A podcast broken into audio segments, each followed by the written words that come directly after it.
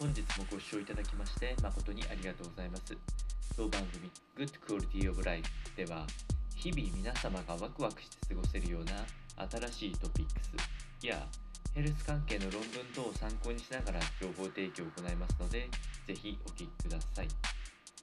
それでは本日のテーマですけれども、えー肌の老化に関して、えー老化細胞の蓄積がこの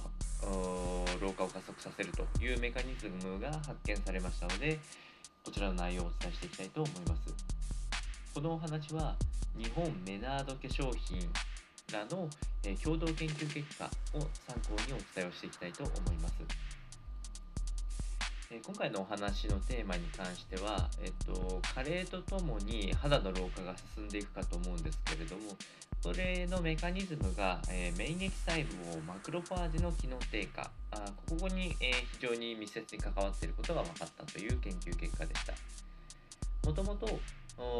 肌の神秘一番奥の方ですね。この中では繊維が細胞というものがコラーゲンを生成する仕組みで肌の張りや弾力を保っているというふうに言われておりますが、えーこの中で、えっと、どうしても、あのー悪性因子を出すような老化細胞が出てくるんですけれどもそれが免疫細胞マクロファージによって、えーまあ、いわゆる食べられていってどんどん減らしていくという状態が続いていれば、え基本的に肌の老化はストップしていくんですけれどもこの免疫細胞マクロファージが機能低下あ働かなくなってくると老化細胞の蓄積が進む、えー結果そこから悪性因子有害な物質が放出されるので、えー肌の老化が進むといったようなメカニズムになっております。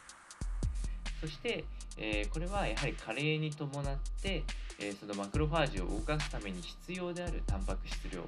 えーこれの発現が減っていくということが分かっております。研究では、え20代の方と60代の方の皮膚組織を比較しているんですけれども、え圧倒的な差があった結果、え老化細胞の増殖は結果的に止まらなくなってしまっていると。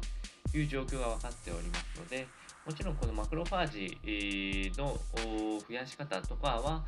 また別の研究があられると思いますがメカニズムを知った上で、えーぜひ健康的で、えー美容にも良い、えー活動をとっていくと老化が多少防ぐ可能性があるかと思いますのでこちらの内容をお伝えいたしました。それでは本日の内容は以上となります。